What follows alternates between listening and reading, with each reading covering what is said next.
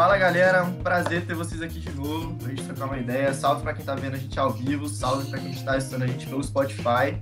É, nossos convidados de hoje, antes de falar convidado, obviamente, pedir para todo mundo aí dar uma curtida, compartilhar, se inscrever no canal do YouTube.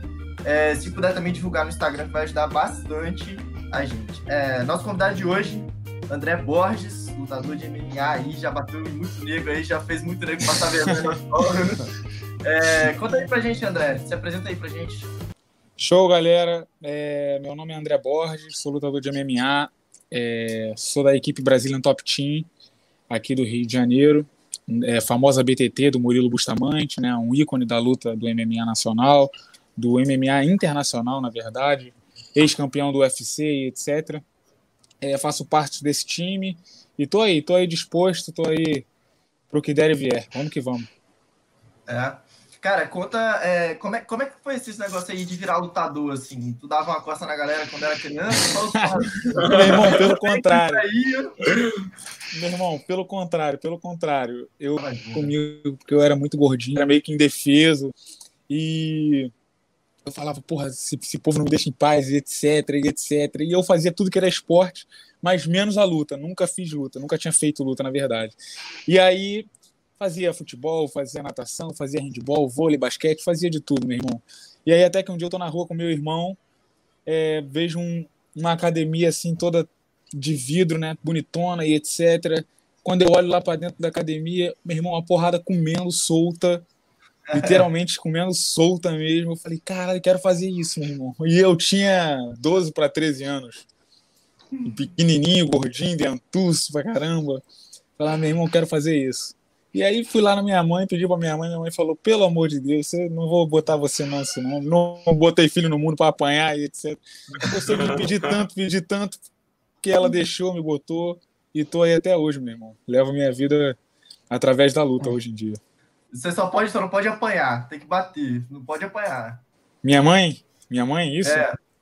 É. Então, ela minha foi... mãe, minha mãe no início, no início ela ficou meio assim e tal ficou meio receosa, né? Não, porra, com cuidado e tal. E aí ela viu que eu fui gostando, meu irmão, cada vez mais, até que rolou a primeira competição, que eu, faz... eu entrei no Muay Thai, na verdade, né? A primeira, minha primeira luta foi Muay Thai. Até que rolou a primeira competição, o meu treinador na época, que se chama Mestre, falou, ó, eu acho que você tá apto a lutar e tal, se sua mãe autorizar, a gente te bota e tal, tal, tal. Eu falei lá com a minha mãe, né, cara? Eu falei, mãe, eu quero e acabou. Tipo assim, não tem essa de não deixar. Minha mãe é, meio que falou, ah, vai, tá bom, eu autorizo. Meu irmão, sinistro. E ela vendo assim, né? Mas deu tudo certo, ganhei a luta, ficou toda feliz. E aí ah, é? deu tudo certo ah, até hoje. massa, que massa, mano.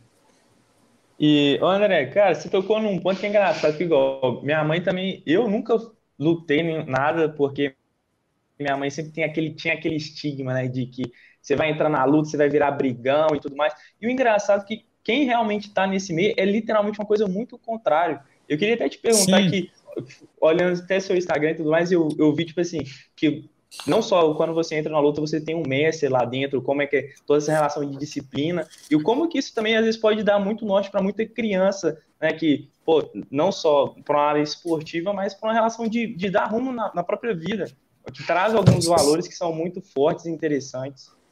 Sim, sim. Eu acho que a luta é o seguinte: a luta é muito autodisciplina, né? Ela te disciplina muito, te dá muita educação. É justamente para esses brigõezinhos aí que, que, que vêm na rua, né, etc. Eles, quando iniciam na luta, o, o treinador, o professor, o mestre, enfim, o, o sensei ali da academia, ele te, te dá um bom caminho, né? te dá boas palavras e com isso a pessoa vai começando a amadurecer, a parar teoricamente de brigar na rua, parar teoricamente de ficar é, revoltado em casa, de repente com a família, com os pais, etc. Eu acho que a luta em si te traz muito isso, porque você extravasa muito na academia, né? Você bota tudo, muita energia para fora dentro da academia. Então, acabou aquela energia ali dentro da academia, meu irmão. Tu sai dali leve, sabe qual é? E tu chega na rua, tu, porra, tu só quer paz, tu só quer tranquilidade. Eu, pelo menos, sou assim, entendeu? E também conheço muitas pessoas que eram brigões, que eram até da pá virada mesmo, que depois que entraram pra luta, começaram a fazer luta em si, não só MMA, Muay Thai, boxe, enfim, a luta, literalmente, qualquer tipo de, de esporte de contato, eu acho que traz muito isso, entendeu? É uma positividade muito boa.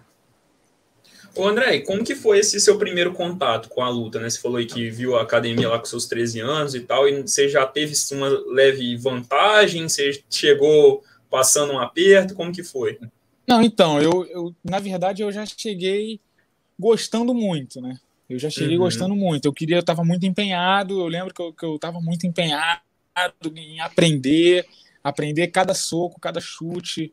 E fui evoluindo, até que eu evolui rápido. Meu, meu treinador lá na época falava que eu evoluía rápido demais, que eu pegava as coisas com muita facilidade, eu assimilava bem, etc. Mas, assim, como todo início, a gente come pedra, né, meu irmão? Uhum. Tem sempre uns e outros que, que querem bater um pouco mais forte porque você é iniciante. Porra, aí quer mostrar serviço pro treinador, aí, porra, bate nele, mas, porra, lembrando que ele é iniciante. Uma hora ele não vai ser mais iniciante. E aí, e aí, cara, isso o tempo foi passando e, porra, sabe como é, né, meu irmão? A gente vai cobrando, né? Ah, você me bateu na época, né? Então agora. Um dia você tá batendo um novato, outro dia ele É, exatamente, exatamente. Tinha, é. tinha. Eu lembro que tinha uns três ou quatro assim, cara, que me batia muito, muito mesmo no treino. E eu falava um dia ainda, um dia ainda vou pegar eles.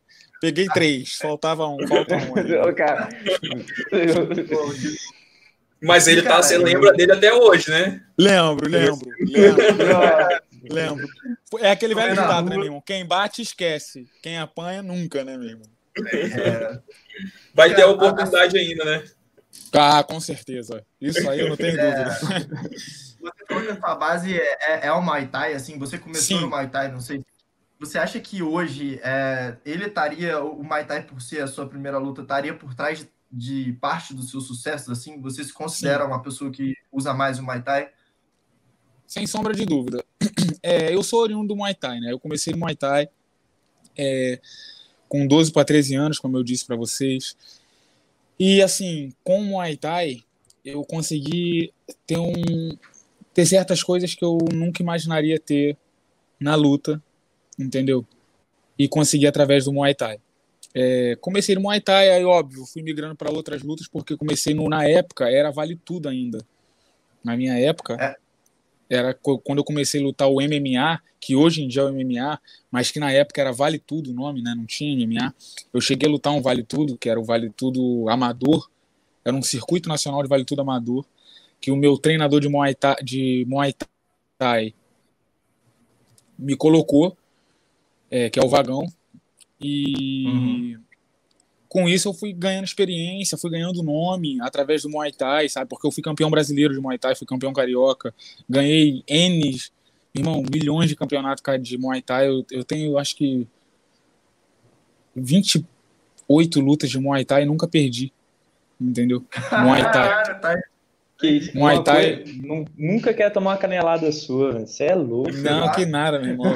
Porra, e pior que, meu irmão, esse fim de semana passado, agora eu fiz uma luta, eu falei, porra, minha canela já não é mais como antigamente, tá toda dolorida aqui agora. Cara, eu, eu cheguei, eu sou bem fã de luta também, na época eu cheguei a fazer um começar no Muay Thai e tal, e treinei mais ou menos um, um, ano. Só que a minha história foi um pouco diferente da sua, porque eu até levei jeito também. Só que quando eu fui falar com a minha mãe, ela falou assim: ó, você não. Ah. Eu não criei filho pra lutar, não. Eu falei assim, porra, mãe. Aí eu larguei o Muay Thai no início. Assim, ah, a minha mãe no início falava a mesma coisa. Eu não botei filho no mundo para apanhar e etc. Hoje em dia, meu irmão, tá ali na frente da televisão vendo tá minha Vai, André, mexe a porra, André. É a, é a primeira que tá torcendo firme lá, né? Sim, sim, literalmente. Ô, ô André, você já chegou a ter alguma lesão mais séria, assim? Demorou um já. tempo para você recuperar? Como Cara, foi? lesão. Conta história pra gente aí. Lesão é praticamente meu sobrenome, meu irmão, porque eu já tive milhões de lesões, assim. Assim, é até estranho, porque Até estranho não, porque você falar, ah, você lutador, é normal ter lesão. Sim, é normal ter lesão, mas eu acho que eu já tive demais, sabe? Só ano, acho que foi ano passado, ano retrasado, agora não me recordo, eu fiz duas cirurgias em um ano.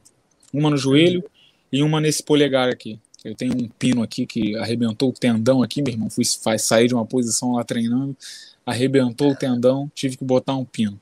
Joelho, eu fiz uma torção lá que rompeu o menisco tive que tirar um pedaço do menisco. Já quebrei nariz, já abri, abri sobrancelha, já operei os dois joelhos. Irmão, e na hora já... da luta, você sente? Você sente a dor? Ou tipo, você Vinícius, passa batido? Na hora da luta, só se for aquela dor muito aguda, né? Aquela uhum. situação uhum. muito aguda, porque você tá adrenalizado, você tá praticamente anestesiado, né, meu irmão? Uhum. Então você sai na porrada, literalmente, Literalmente, esse é o nome. Você uhum. sai na porrada sem dor, sem nada. Você toma aquele socão na cara que se você tivesse distraído, você com certeza iria sentir dor, você com certeza cairia, mas como você está adrenalizado, anestesiado, totalmente concentrado ali, vai entrando aquelas pancadas no teu rosto que tu não vai nem sentindo, chute na tua costela, chute na coxa, na cara, que tu nem sente direito. Acabou a luta, acabou a luta, fim de round, fim de luta. Tu desce do octógono ou do ringue, meu amigo, vem as dores assim, triplicadas, sabe qual é? Nossa, vem, meu irmão, vem, vem muito peso as dores, vem com muito peso. E aí é aquilo, né? É, ou é o hospital para ver o que, que você teve, ou é muito gelo, porque gelo também é, é um sobrenome de lutador, tudo é gelo. É, meu irmão, inchou o olho, bota gelo. Machucou a mão, bota gelo. Tudo é gelo. Ou então uma lesão um pouco mais grave, você tem que averiguar um pouco mais profundo, então, hospital, ressonância magnética. Mundo de, de lutador é isso, meu amigo. É ressonância, tomografia, raio-x, gelo, remédio. É literalmente isso, não tem como escapar. É, enfim, é porrada, né? É esporte de contato. Não tem e, como escapar disso. E André, te perguntar, agora você está falando disso tudo, pô, imagino eu queria saber um pouquinho mais sobre como, qual que é a equipe que ele também está contigo, de profissionais, que eu, eu vi que você tem um fisioterapeuta, né, que está sempre junto contigo, seu nutricionista. Como é que é a equipe por trás de toda essa preparação e até mesmo até sua recuperação também? Geralmente você tem algum médico que já é seu parceiro. Como é que é tudo isso? Não, gente? então, é... na verdade, lutador brasileiro, né? Vamos lá vamos falar de lutador brasileiro, que na verdade o Brasil não ajuda muito o esporte em si, né? Não é não só na luta, o esporte em si, o futebol, o basquete, o que for. Mas vamos falar de lutador brasileiro. Cara, lutador brasileiro é aquilo, você que tem que correr atrás das coisas, porque senão ninguém vai te dar nada, a não ser tua equipe. A tua equipe, lógico, te ajuda muito, pelo menos a minha. A Brazilian Top Team, meu treinador, o, o, o Vitor Pimenta, meu irmão, gratíssimo a ele, eternamente grato pela ajuda que ele me dá. O, o próprio Murilo Bustamante, meu irmão, o cara tá sempre de mão aberta, entendeu? O, o fisioterapeuta que você viu lá, que ele atende lá alguma galera da minha equipe também. E, porra, ele aceitou me ajudar também, sabe? Então eu tenho um suporte, mas é eu que tenho que correr atrás, entendeu? Não, não, não, uhum. vem nada de mão beijada. Como lá fora fica mais uhum. fácil, entendeu? Aqui você tem que treinar, correr atrás de suas coisas, trabalhar. É complicado. Eu, hoje em dia, graças a Deus, eu, eu vivo da luta 100%, porque eu treino, faço meus treinos, é, luto, né? faço minhas competições e trabalho dando aula como professor de luta dentro da academia da, da Bodytech é, e personal. Então eu estou envolvido com luta 100%. Uhum. Graças a Deus faço o que eu gosto, não reclamo, tá, tô, tô bem. Tem gente que tá pior, com certeza, mas eu não reclamo, tô bem. Sem lógico, a gente sempre quer mais, mas não posso reclamar, entendeu? Tô sempre agradecendo e querendo mais e mais, né? Ô, ô, André, aí você chegou a citar né, a questão do atleta brasileiro, a gente sabe que é muito difícil realmente. E como que funciona a questão do patrocínio dentro do esporte da luta? existe? É mais difícil? É só se você se destacar? Como que funciona essa questão? Existe, existe sim. Lógico, se você se destacar, aí as marcas, as marcas assim, começam a te olhar diferente, começam a te, te dar um, um suporte maior, começa a te oferecer mais coisas e etc. Porém, não, não são todas, né? Não é para todo mundo. E, assim, como eu estava falando, para lutador brasileiro, a gente tem que correr atrás, a gente pede na cara de pau mesmo, e tem uns que aceitam, porra, vou te ajudar, vou acreditar, e vão embora, e tem outros que, pô, infelizmente não posso te ajudar, desculpa. É literalmente isso. Eu, hoje em dia eu tenho um patrocínio, graças a Deus, que é a Ripidori, é, é uma fightwear, eles me ajudam assim 100% em todos os combates, em todos os meus treinos, mensalmente eles estão comigo, dia após dia eles estão comigo e já há anos, entendeu? Já está comigo há anos. Uhum. Então, eu tenho essa, essa, esse patrocínio, esse apoio aí já há muito tempo, que se chama Ripidori Fightwear. Graças a Deus. É um que não tem nada. Mesmo. em equipamento, é em que? Assim, como que funciona Eu não questão? entendi. Não entendi. É um patrocínio de equipamento ou é tipo tudo que você precisa para a luta? Como que é? É uma fightwear, né? Eles têm é uma é um patrocínio de roupa, roupa de treino, roupa para o dia a dia, roupa de frio, uhum. mas tudo voltado ali englobado à luta, né? Roupa de luta, teoricamente. E Entendi. eles me ajudam Cada vez que eu vou lutar, eles me ajudam com uma parte financeira.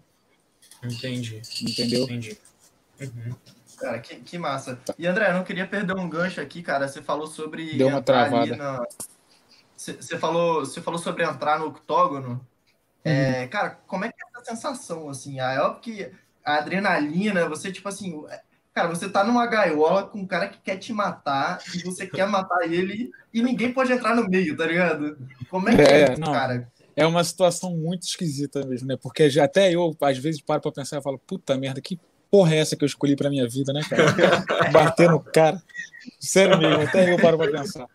E aí é o seguinte, cara, é. Até, a, a, na verdade, a gente tem uma ansiedade pro dia da pesagem, entendeu? A gente não quer saber do, do adversário, a gente não quer saber de matar ele. Por quê? Porque tem aquele lance de, da dieta e é uma dieta muito rigorosa. É coisa de perder 10 quilos em um mês, entendeu? É coisa assim, 10, 15 quilos em um mês. E, porra, não é uma coisa normal, né? Então é uma dieta muito rigorosa. Então você fica muito ansioso pro dia da pesagem. Caraca, quero que chegue a pesagem, quero comer, quero beber água, quero botar um sal na boca, sabe? Quero um carboidrato, é muito ruim. E aí chegou o dia da pesagem, tu fala, meu irmão, agora é só alegria. Pode vir no aniversário, tá tranquilo. Mas no dia do, do, da luta em si, como o Dan perguntou, é. Cara, é uma situação. Você fica nervoso, óbvio, não tem como não ficar, porque você sabe que vai brigar, literalmente brigar. Você vai, é, é lógico, você vai lutar, mas é, você vai sair na mão ali, entendeu? Você, é uma briga com regra, entendeu? E, porra, com um cara que você nunca viu, com um cara que você não conhece, com um cara que, como o Dan falou, você quer matar, o cara não te fez nada, você quer Vou matar falar. o cara. O, e você não fez nada pro cara, o cara quer te matar, literalmente. E o pior de tudo é que é esse pensamento do início ao fim, e no fim a gente se abraça, desce, bebe um Gatorade junto, troca um papo, vira amigo, às vezes, sabe, parceiro de treino é uma loucura danada. Mas, é, é, é uma loucura danada, mas assim, é uma adrenalina muito boa. É uma adrenalina muito, muito, muito, muito boa. Ô, André, existe algum sentimento? Tipo, quando você entra, tipo assim, raiva, agressividade, sei lá, alguma não. coisa assim, ou você meio que se não, porque, Na verdade, não. Na verdade, não. Eu acho que não só para mim, como para qualquer lutador. Porque se você entrar com raiva, você perde. Uhum. Entendeu? Se você tomar um soco na cara e ficar com raiva, você vai perder. Vai querer devolver na mesma hora, ah, igual briga de rua, tomou um soco na cara, já quer pegar, não, vai perder. Porque ali o cara, cara sabe bater, o cara vai sair direitinho, vai conectar os vários golpes precisos e vai perder. Então você tem que saber assimilar a pancada que você tomou, ver onde você errou ali em questão de segundos e para tentar virar o jogo, entendeu? Raiva não pode ter não. Eu acho que ninguém sente raiva não. É, cara, é engraçado você estar tá falando isso. É, saiu um podcast também com o Vanderlei Silva, cara. E o Vanderlei Silva e o Verdun. E uhum. uma das perguntas foi essa, sabe? De, de como é que eles estavam ali. E o Vanderlei falou a mesma coisa que você acabou de falar. Se entrar com raiva, vai perder. Literalmente. Vai um e vai perder. Não, não tem como, não tem como. Se entrar com raiva, perde. Às vezes até ganha, numa sorte. Mas assim, é numa sorte. Entendeu? Porque às vezes a mão entra no queixo, é como se fosse ele desligar um disjuntor. Vai cair, ok. Mas a maioria das vezes perde, entendeu? Entrar com raiva, entrar com um sentimento de tipo, ah, tô com ódio desse cara. Meu irmão, vai perder, uhum. vai perder. Não tem como. É. Não tem como se manter uma carreira em cima disso, né? No caso. Não, não é tem como, não tem como. Se o cara ganhar, às vezes, na raiva, vai ser uma parada esporádica. Então, você pode ficar com raiva até pós-luta, de repente, se você tiver um resultado é, que foi negativo, entendeu? Que um resultado injusto, aí você, porra, tô com raiva, tô com isso, tô com aquilo. Você tá pegando de, de falando de, querendo ou não, né? Pô, você, você tá entrando no octógono, você tá com um cara e fala assim, velho, eu, eu, preciso meter a porrada nesse cara e eu tenho que, eu vou fazer ele apagar. Você tá com esse intuito, Sim. né? E tem toda a técnica Sim. e tudo mais. E eu queria te perguntar, tipo, você falou, pô, é um cara que às vezes eu nem conheço, já aconteceu de, às vezes, você lutar com algum amigo, e se, se você tivesse vezes, algum parceiro de própria academia, como é que foi isso, cara? Como é que foi essa experiência? Então, eu lutei com, com um amigo, creio eu que há uns oito anos atrás, que eu lutava só Muay Thai na época. Não, já lutava MMA na época, só que eu lutava Muay Thai ainda. Hoje em dia eu não luto mais Muay Thai, só MMA mas eu lutava Muay Thai ainda. E aí, cara, eu tava com vontade de fazer uma luta de Muay Thai. E o cara também. Se chama Alex Basílio. Gente boníssima, o cara, meu irmão, super nota 10, amigo nosso lá da luta. E, porra, ele, eu falei com ele, eu falei, Alex, tu quer lutar ainda? Ele, porra, cara, tô doido pra fazer uma luta e tal, os adversários. Eu falei, cara, eu também quero lutar. O que, que tu acha, meu irmão? Vamos lutar? Aí ele, André, vambora, meu irmão. A gente saiu na mão. A gente saiu na mão de uma tal forma, como se a gente não se conhecesse. Foi soco pra lá, soco pra cá, chute na cara de um, chute na cara de outro.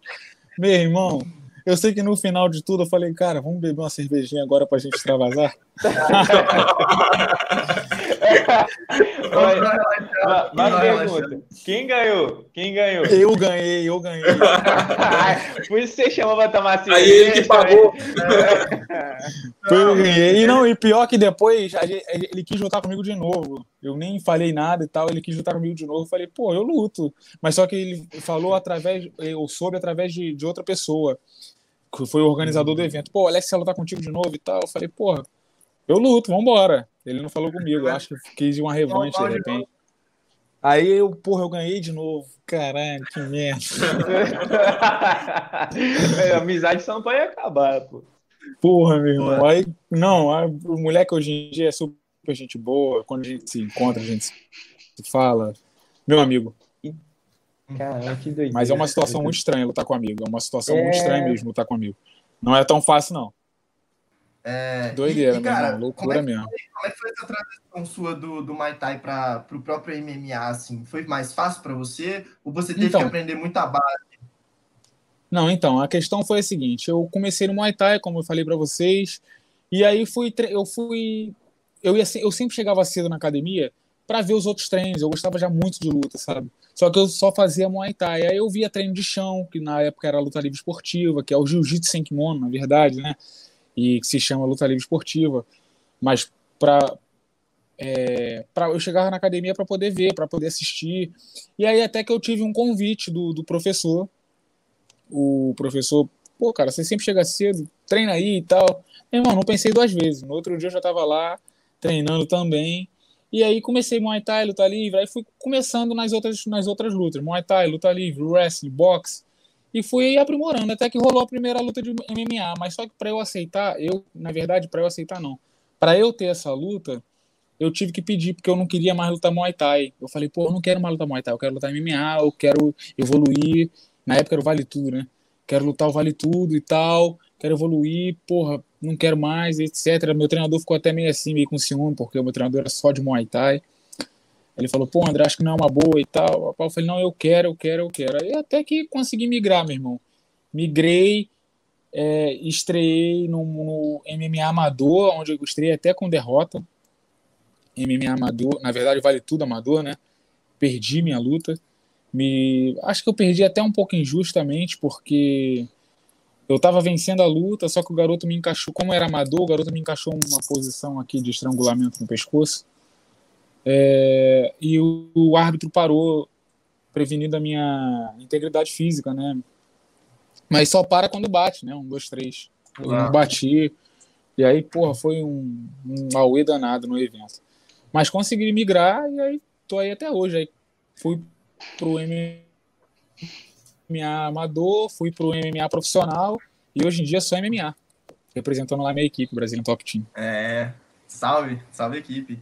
E, e cara, a gente ouve Boa. falar muito do jiu-jitsu brasileiro. É, como é que foi? Como é que foi essa introdução assim depois de escutar a galera lá de fora falando, cara, você sabe jiu-jitsu brasileiro e tudo mais?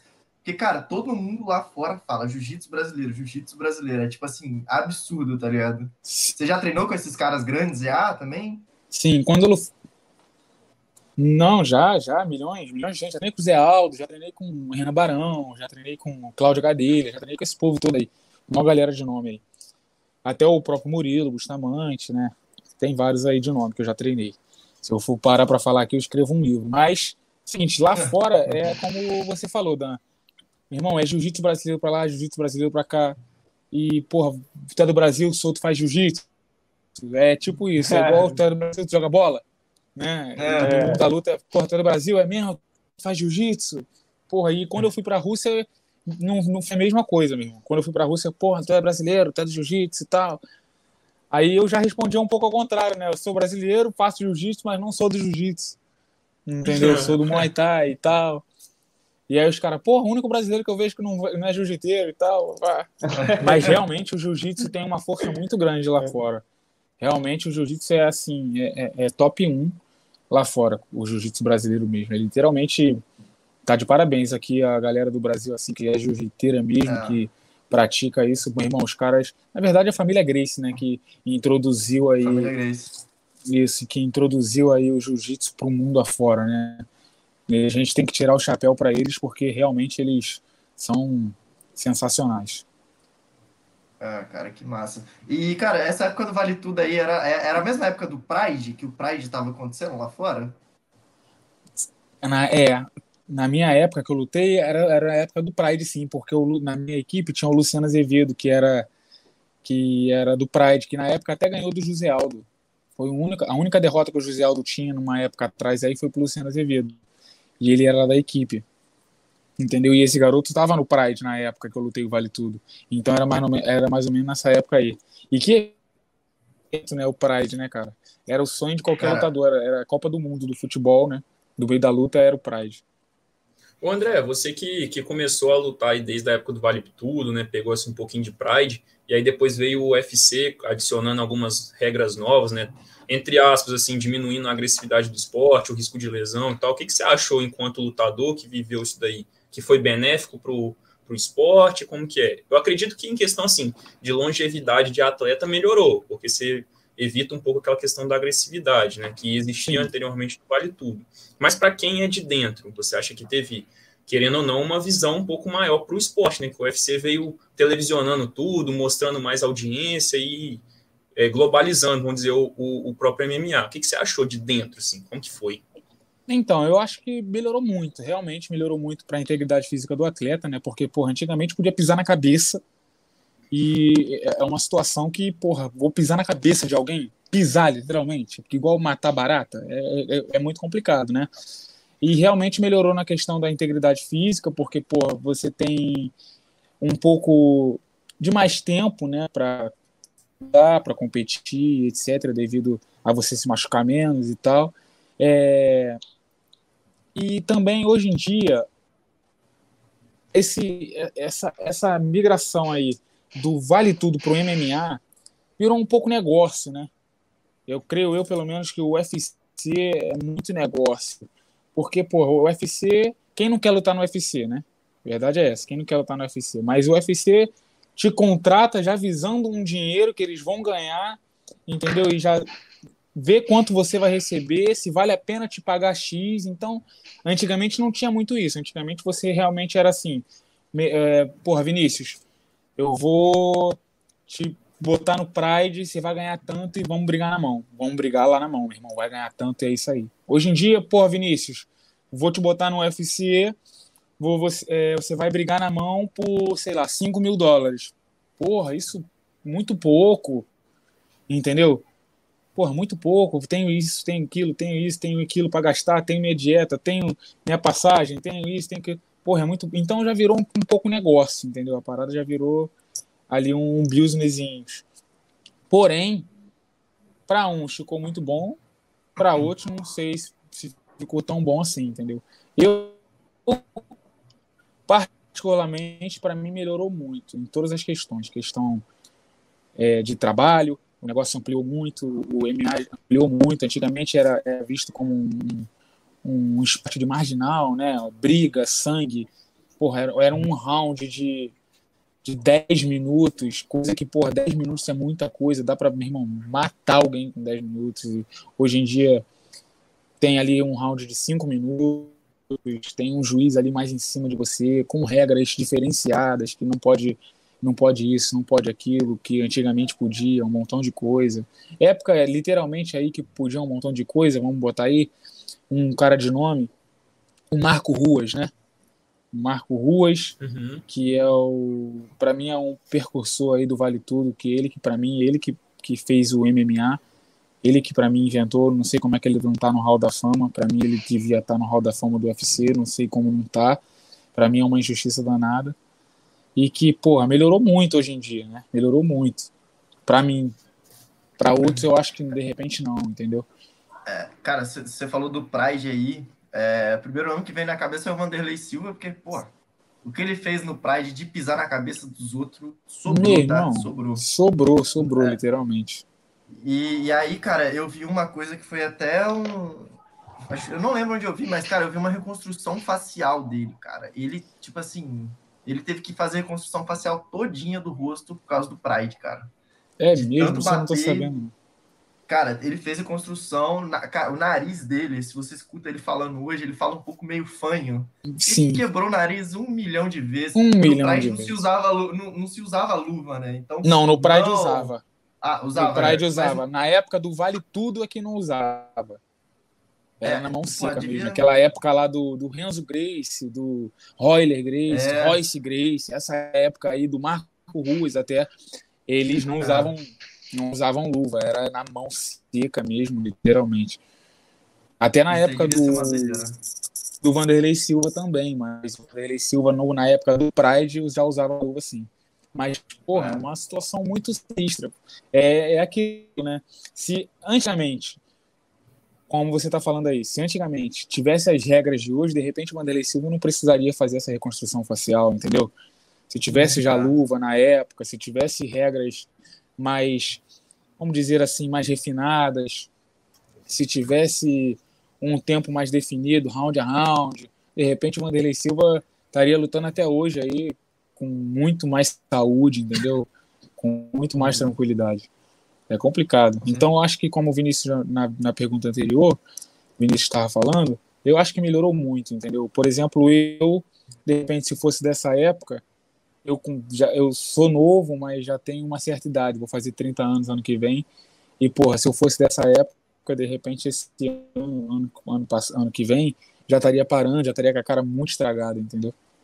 Complicado. Era uma época muito complicada. André, e, e, você, e o esporte é, que você acredita que você vai chegar até que nível de longe, longevidade você acredita? Até onde você almeja estar tá aí ainda lutando? Como Cara, é que tá então, isso? Sua expectativa?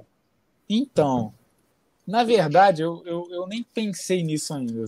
Tu até me pegou de surpresa nessa pergunta. Eu nem parei para pensar nisso ainda. Porque eu me acho novo, eu me acho novo ainda pra caramba, entendeu? Tem muita gente muito mais velha que eu aí, que tá, meu irmão, top 1, top 2, assim, e bem mais velha que eu. Mas eu costumo pensar assim, cara, eu vou até onde Deus me permitir, uhum. entendeu? Se Deus amanhã falar, olha só, chega, ele me mostrar que aqui não é mais o caminho, eu vou ter que parar, vou ter que obedecer às, às leis de Deus, né? Porque com ele ninguém ninguém pode contrariar, né? Ô André, como que já, já chegou a acontecer numa situação, sei lá, você na, numa festa, assim, e alguém queria arrumar problema com você só porque você é um lutador profissional? tipo, às vezes te, te conhecer de um negócio, não, quero brigar com aquele cara lá, enfim, já chegou a acontecer uma situação dessa? Como foi? Não, já, você... já, já. Já, já sim. Cara, na verdade, assim, discussão é toda hora, discussão. As pessoas discutem comigo, parece que eu tenho um chamarisco, parece que tá escrito aqui na minha costa, vem Discordo Mas, de você, né? Tipo assim, literalmente hora... isso. Mas assim, eu não, não sou brigão, entendeu? Pra, tu, pra ser muito sincero, eu só briguei uma vez na minha vida na rua. Uma vez. Foi muito tempo atrás. Foi num bar, eu tava num bar, numa fila para pagar a conta. Desculpa. Numa fila para pagar a conta. E aí o cara cismou comigo, meu irmão. Só que o cara já me deu um empurrão na minha cara. Aí eu falei, caralho, meu irmão, não fiz nada com esse cara, cacete por que, que esse cara tá fazendo isso comigo? E aí começou, né, meu irmão? Aquele pá, pum, pum, pum de lá, pá de cá.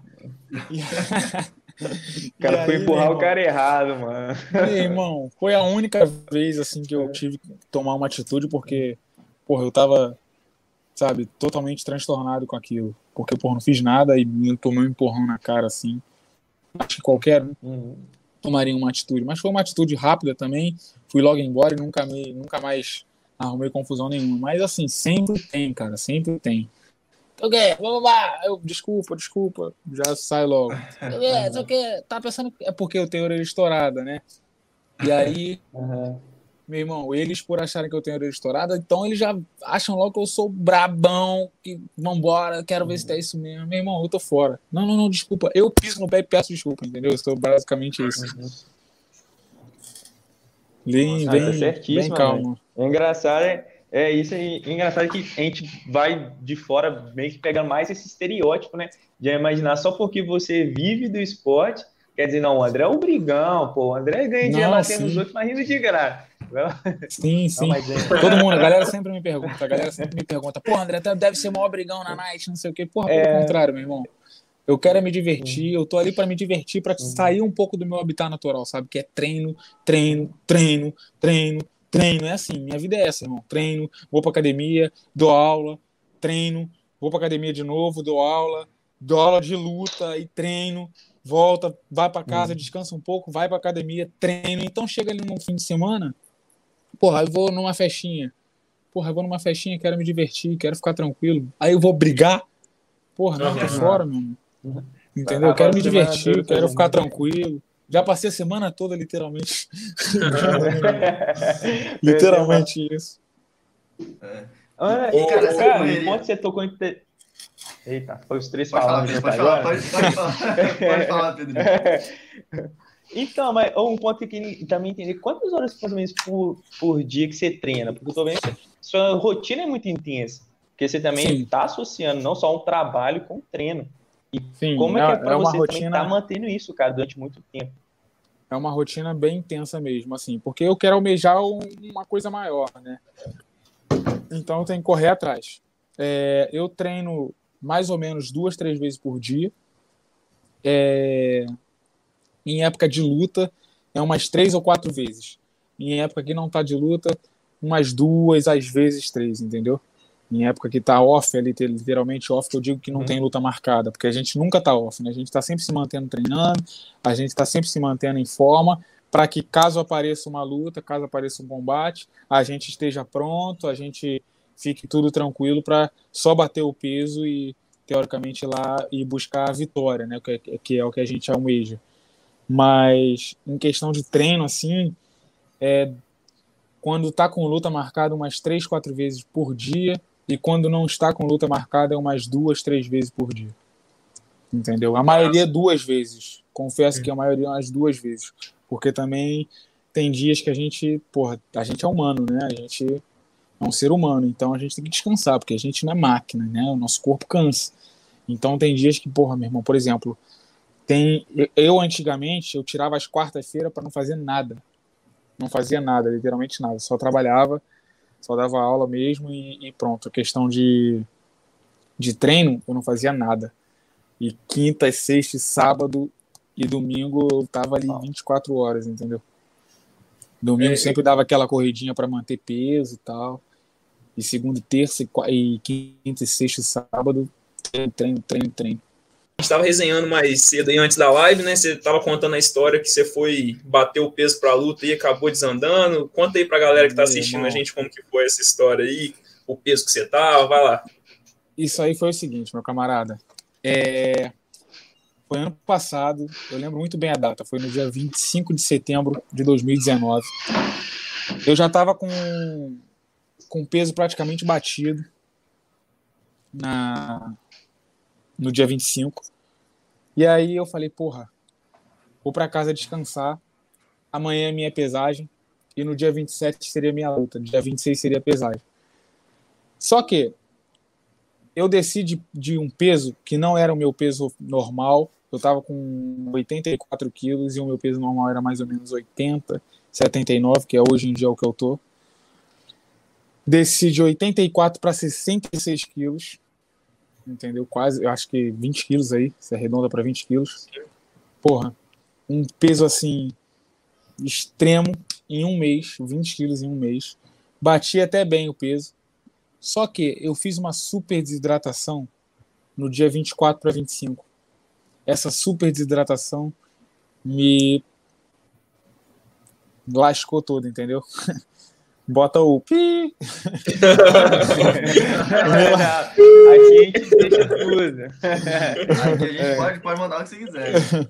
E aí, meu irmão, Quando... me lascou inteiro. Só que, lógico, eu não fiz isso na minha cabeça. Eu tenho um acompanhamento, como a gente estava falando, eu tenho um acompanhamento de um nutricionista, eu estava com um nutricionista, estava com um endocrinologista, estava com tudo certinho. Só que meu corpo não aguentou dessa vez, entendeu? Acho que para tudo tem uma primeira vez. Foi a primeira vez que me aconteceu isso. Já aconteceu com os grandes campeões. Com Anderson Silva já aconteceu, com José Aldo já aconteceu.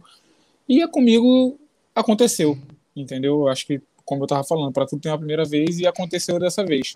Cara, fui parar no hospital no dia 25, porque eu estava em casa desde. Eu cheguei, eu cheguei em casa da academia com peso batido, 66 quilos.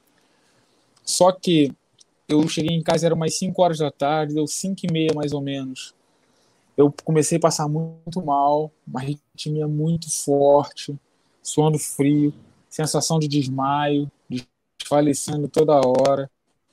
É, e fui empurrando com a barriga para ver se melhorava, né? É, até umas 8 da noite, assim mais ou menos. E aí eu falei, cara, não consigo, tô passando muito mal. Aí liguei pro meu treinador, meu treinador falou, calma, não bebe água. Pô, fui beber água, meu irmão, parece que piorou bebi uma água lá, parece que piorou, comecei, eu não tinha força para andar, literalmente para ficar em pé. Foi sinistro, foi uma situação muito sinistra que eu não desejo meu inimigo.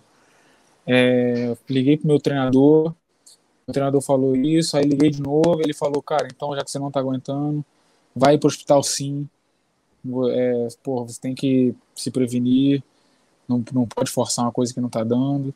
E aí fui pro hospital, o cara meu irmão, mal, o cara na hora me, me atendeu, o enfermeiro, né, na hora já me atendeu, logo depois veio os médicos, me examinaram, e aí me botaram na, no soro, né, na veia, rapidinho eu fiquei bom, de 40, 50 minutos eu já tava outra pessoa, porém, eu falei, porra, eu vou, vou lutar, vou lutar semana, amanhã e tal, amanhã eu vou bater o peso, aí a médica falou, não, não vai não, porque, pô, você quase ficou renal, quase perdeu o rim, seu rim está muito desidratado, as taxas estão muito baixas, você vai ter que ficar internado e etc e tal. Eu falei, putz, aí foi aquele baque, né? Chorei pra caramba, porque eu queria muito essa luta, estava muito bem preparado, estava muito bem treinado.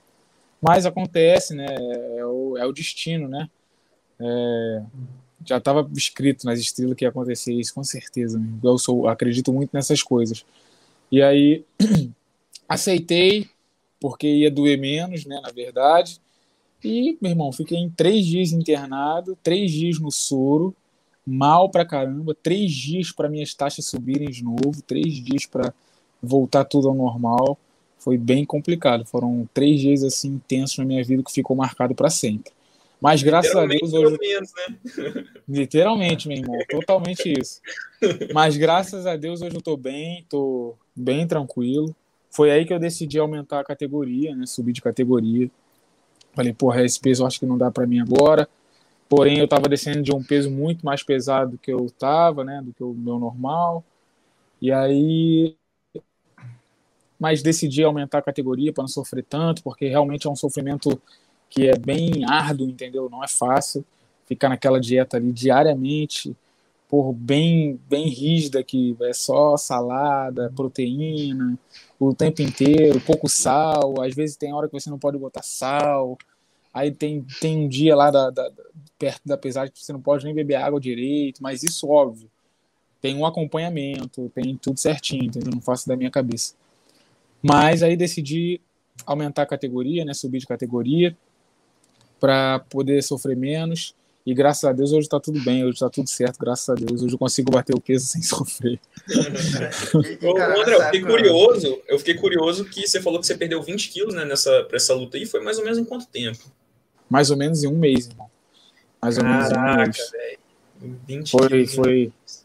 E nessa, nesse, nesse, mei, nesse mês aí, eu ainda tive um princípio de pneumonia, porque eu já estava eu já tava no início da dieta, no início do mês, no caso, eu já estava com peso bem tranquilo, já estava descendo, só que eu acho que minha imunidade caiu e aí automaticamente eu tive um, um, um início de pneumonia por, pela imunidade estar tá baixa.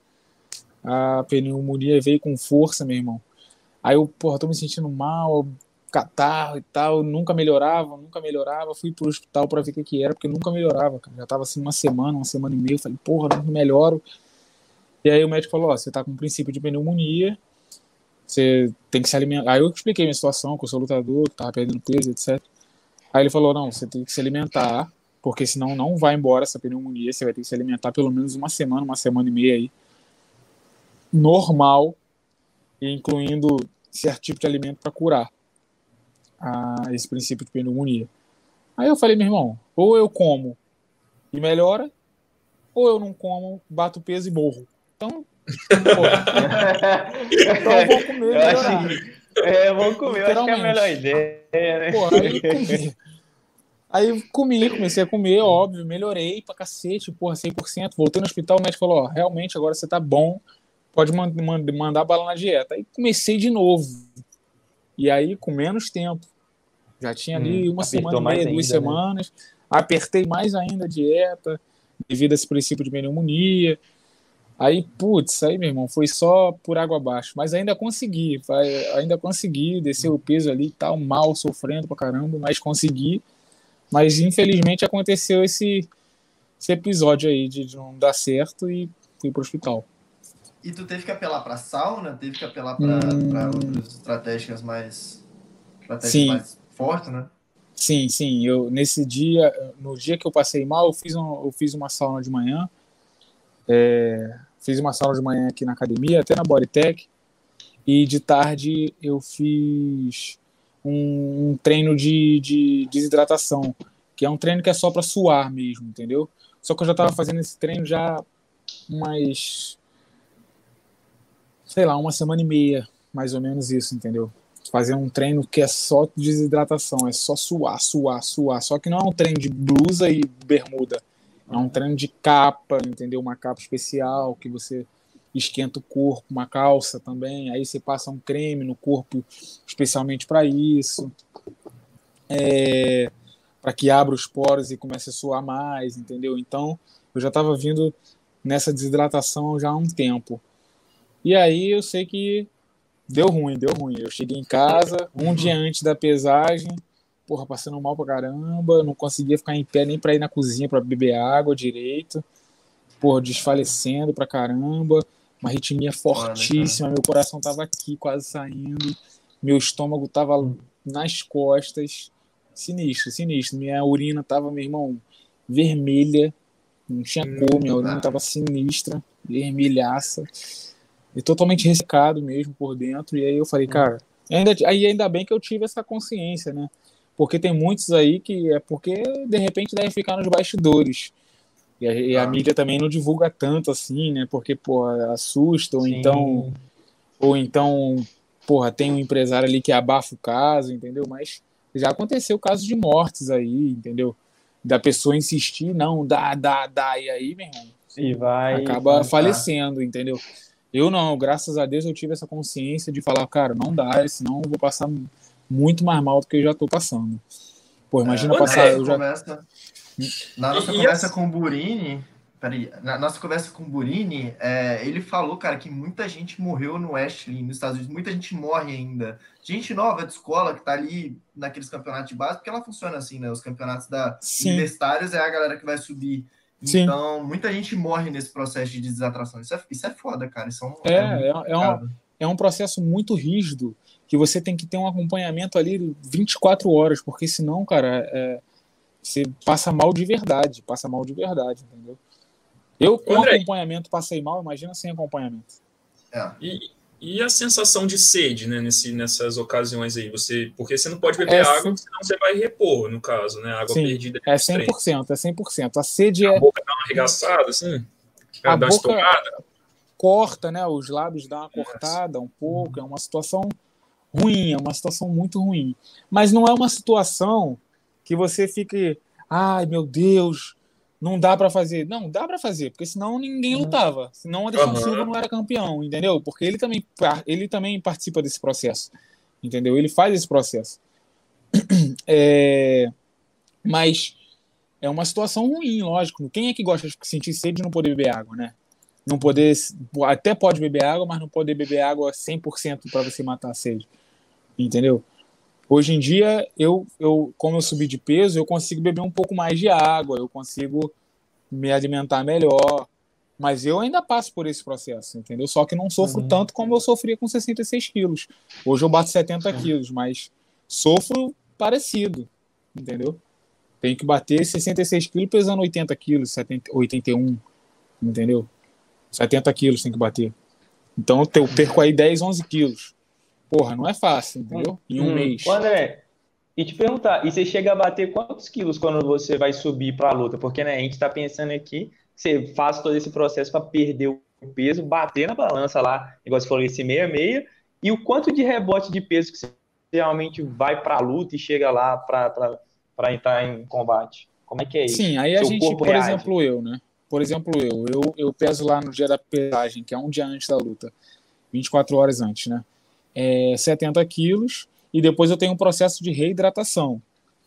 Uma reidratação e um processo de uma alimentação com carboidrato pesado, 100% carboidrato, pouca proteína, uhum. mais carboidrato mesmo, que é o que teu corpo estava precisando. Muito tempo sem, carboidrato se torna energia, né? Você estando carboidrato para dentro, você, uhum. meu irmão, rápido fica forte, rápido você fica com energia. E fora a reidratação. E aí eu bato 70 quilos, começo a me reidratar, fico umas três horas me reidratando com soro ali, é, bebendo bastante líquido, bastante água, Gatorade, etc. E depois começo a me alimentar com bastante carboidrato. Cara, eu geralmente, por exemplo, na minha última luta agora, na semana passada, eu, eu pesei 70, 78 quilos. Lutei com 78 quilos, ganhei 8 quilos. Em quantos dias? Um não, dia, 24 horas. Um dia. 24 horas. Ah. 24 horas. Caraca. 8 quilos. Quando eu lutava de 66, eu batia 78, eu ganhava mais, eu ganhava um pouco mais. Porque meu peso era muito maior, entendeu? Uhum.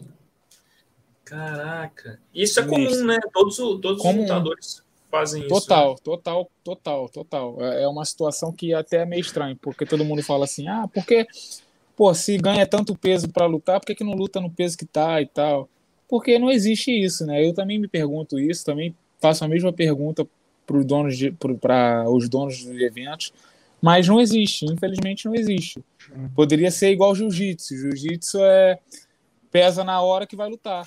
Entendeu? Chama uhum. ali Pedro versus Vinícius, balança, 80 quilos, 80 quilos, sobe. Agora, imagina você 80 ah. quilos, sobe e, pô, seu peso oficial é 90, você vai, não vai conseguir, entendeu? Uhum. O cara vai estar tá muito melhor, né? Assim, é, exatamente. Né? Literalmente isso. Daí evitaria todo muito, mundo faz. Isso evitaria. É. É. Isso evitaria Inclusive, também toda essa desigualdade. É, é o quê? Eu, eu animo botar os dois pra dar uma porrada. Ei, irmão.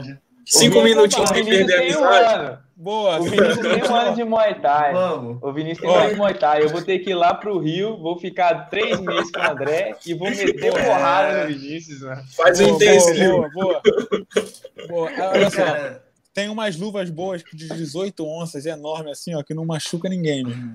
Ou então vai ser cinco minutinhos sem perder a amizade. Ah, vai ser massa. Igual que, igual que as luvas do Hulk de criança, né? Que você é... com luva de luva. Exatamente isso. Cara, olha, tá bom, quando, quando eu fui pro Rio, aí, pô, eu tava o André lá conversando e tal, eu falei assim, pô, o Mário tava brincando com ele, o Mário é um primo nosso.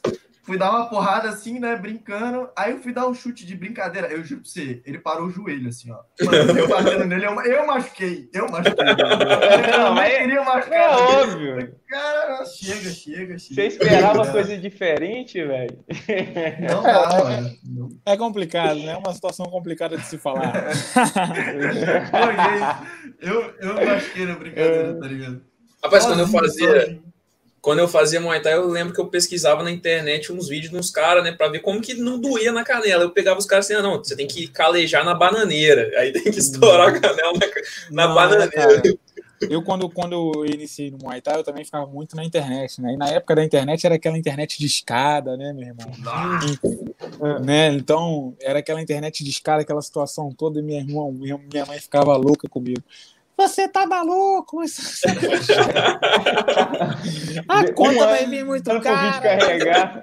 um ano pro vídeo carregar, meu irmão, e a conta vindo lá em cima. É. Irmão, que loucura. Eu quero aprender, é. mãe.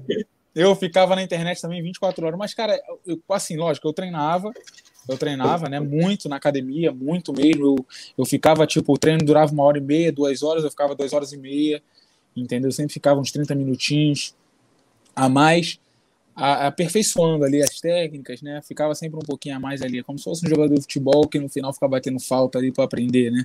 Uhum. E eu lembro que a internet me ajudava muito, porque eu via na internet um jeito de chutar um pouco melhor, de socar um pouco melhor e praticava, entendeu?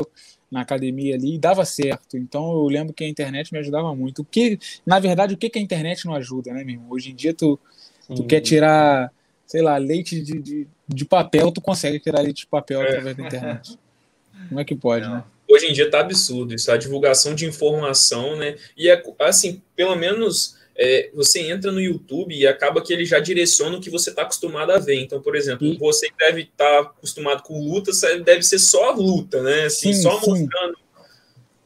Sim, literalmente isso. É, é, eu acho que tem até um processo, pelo menos no telefone, né? Que hoje em dia, quem não fica no telefone, né? 24 horas no telefone. E aí, pelo menos no telefone, acho que a, o, o telefone tem um esquema que, que ele ouve o que você está falando. E, é, cara, pode. não, não é possível. Do nada aparece por exemplo, anúncio para você, né? Exato. Outro dia, meu irmão, outro dia eu tava falando de, de, de nutricionista com um amigo meu, esportivo e tal. Tal, tal, tal, Daqui a pouco eu abro o telefone e aparece um montão de negócio de nutricionista. Aparece... Cacete. Como é que pode, eu também, né, Não, eu também acho que isso daí rola. Eu já, já falei com os amigos, tem que fazer o combinado, velho. Do nada, tipo assim, tem que pegar, combinar uma palavra, uma, uma coisa que você nunca pensou que você ia falar, velho. Tipo assim, sei Sim. lá. É, sela pra pônei. Só que você vai falar isso falar. Depois você vai chegar perto e falar sela pra pônei, sela pra. Se aparecer, bicho, acabou. Você, tá, você acabou é, de confirmar é, a teoria. Exato, exato. Isso, é uma situação que, tá que deixa a gente com maior dúvida, né, mesmo? Deixa a cuca Sim. da gente toda embolada. André, deixa eu te perguntar um, um, ponto que eu acho que é até interessante, que, que a gente, igual você falou, pô, quando você era mais novo, que você geralmente ficava vendo vídeo no YouTube, né? Que isso também te ajudou muito. E aí, uhum. mais puxando para essa nova geração que vem vindo, de pessoas, de novas, de crianças, enfim, que estão entrando no meio do esporte, o que, que você acha, tipo assim, do cenário atual e desse desenvolvimento que possa estar tá vindo para essas crianças de hoje? O que, que você espera, né, na perspectiva brasileira de futuros lutadores? O que, que você acha que pode estar tá para então, nós? Então, no esporte em si, é, para a criançada, é o futuro, né? Eu acho que é o futuro, porque nosso, pelo menos aqui no Rio, né? É o que a gente vê muito no Brasil, a gente vê muito no, nas mídias, né, nos jornais, etc. Mas pelo menos o que eu costumo ver ao vivo aqui no Rio. Cara, muito perigoso, um montão de criança jogada, um montão de criança fazendo besteira atrás de besteira, e pô, o esporte é literalmente a salvação deles, né? Seja luta, seja um futebol, seja natação, seja o que for. É... E é, é, é, é desses assim que a gente pega um e desponta, entendeu? Por exemplo, temos aquele exemplo lá do, do um boxer olímpico que Robson Conceição, não sei se vocês conhecem, ele é um boxer olímpico. Ele participou das Olimpíadas, foi campeão, é famosíssimo aí no mundo da luta. E, pô, veio de, de comunidade, entendeu? Veio de comunidade carente, lá da Bahia. E o cara tá aí, entendeu? Então, teoricamente, o esporte é o futuro, entendeu? Eu acho que o esporte é o futuro para as crianças, eu acho que tem muito a agregar para as crianças e as crianças é, é, é, o nosso país amanhã, né? As crianças é o nosso país amanhã. Então, eu acho que é como eu falei lá no início, o Brasil, eu acho que devia investir um pouco mais nessas coisas, porque mal ou bem, como eu estava falando, é o nosso futuro, é, é, é a nossa família, entendeu? Que está ali em jogo, é ali é uma situação muito complicada, muito complexa de se falar, porque é Brasil, né, cara? Mas tem muita gente boa vindo por aí, tem muita gente de, de, de extrema qualidade vindo por aí. Por exemplo, lá na academia tem uns garotos novos, assim, que eu falo, porra, os garotos, meu irmão, muito talento, que eu sei que vai dar, vai dar fruto, entendeu? Ali naquela, naquela situação. E é, é, o nosso futuro, né? Daqui a pouco, por exemplo, eu, ok, não sou tão não sou tão velho, mas daqui a pouco, creio eu que, pô, com o passar dos anos, parei. Daqui a pouco tem outro lado da academia que, pô, vai estar tá melhor e eu acho que só faltava um pouco mais de investimento do, do, do nosso país, né? Nessa situação, porque, pô, não tem, cara, o mínimo, não tem, não tem o mínimo. Antigamente tinha um Bolsa Atleta, eu até cheguei a receber um Bolsa, bolsa Atleta mas cortaram. Por que cortaram? Ninguém sabe dizer, entendeu? E, e, realmente tinha, tinha, mas com muita dificuldade, com maior luta, sabe? Sindicato atrás de, de sindicato lutando, treinando e etc. Muito complicado. Mas é o que a gente preza ali pro, pro nosso país, né? Pro, sempre o melhor, né? É o que a gente almeja, né? Cara, é foda isso, isso é muito foda. É, mas, é. André, eu queria saber agora, cara, quem você tem assim de ídolo dentro de esporte? Você fala assim, cara, esse cara aqui eu ficaria o dia inteiro assistindo o vídeo dele. Cara, antigamente eu tinha, é, eu tinha muito como assim referência no Muay Thai, era um, um lutador chamado Buacal. Oh, o Buacal, eu assistia vídeo dele também. Meu irmão, conhece ele, Vinícius? O cara era bravo. Que isso, mano? O cara era um absurdo, velho. Um tailandês, é um tailandês. Tailandês ele luta ainda. Ele Magrinho, velho. Engraçado. Magrinho, cara era forte. meu irmão, mas o cara, meu irmão, é osso. O cara é osso. o cara é osso, meu irmão. Canelada dele é um tiro. Soco dele é um tiro. Eu me inspirava muito nesse cara. Cansei de ver vídeo dele para treinar na academia igual a ele. No MMA, eu me inspirava muito no Anderson Silva porque era o cara assim que apareceu do nada e o cara realmente era muito plástico, sabe? O cara dava golpe da onde não tinha. Assim, lógico, hoje em dia ele tá mais velho, as coisas estão diferentes, mas na época que ele tava no auge, meu irmão, eu tinha ele como uma inspiração assim 01. Hoje é, eu tenho também que é um outro lutador do UFC, que é o Edson Barbosa. Ele não é tão renomado assim, porém ele para mim tem o melhor Muay Thai para MMA que existe na face da Terra. Entendeu? Eu me inspiro muito nele por causa disso. O Muay Thai dele para MMA é muito bom. Então eu gosto muito do, do jeito dele lutar.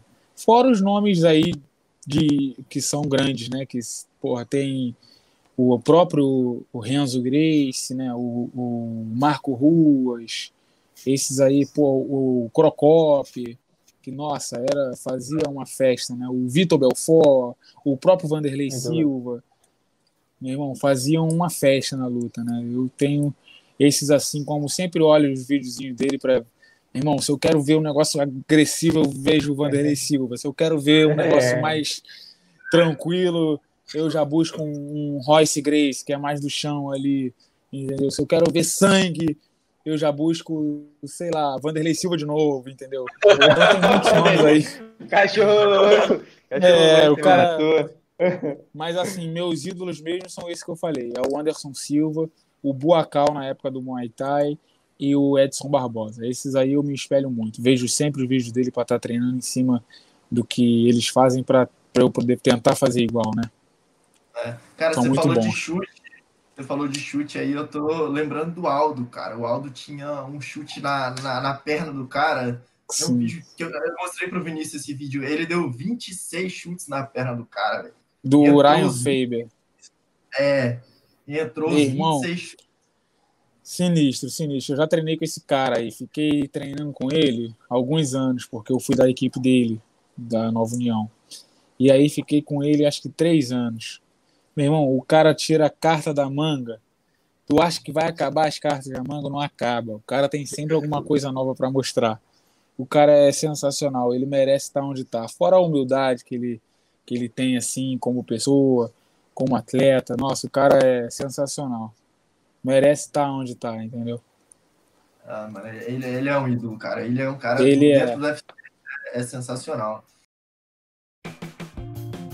Andrezão, é, eu queria aqui, né, é, em nome do, da, do Pedro, do Dano, meu nome também, em nome do Falazada, agradecer a sua disponibilidade aí. Por, eu que agradeço, querendo, meu camarada. Querendo ou não, é, é, uma horinha aí que a gente trocou uma ideia, você parar todas as suas atividades. A gente sabe que hoje em dia tá tudo super é, corrido, né? Então você parar e tirar um tempinho seu para conversar com a gente, falar um pouco sobre a sua história, resenhar, né?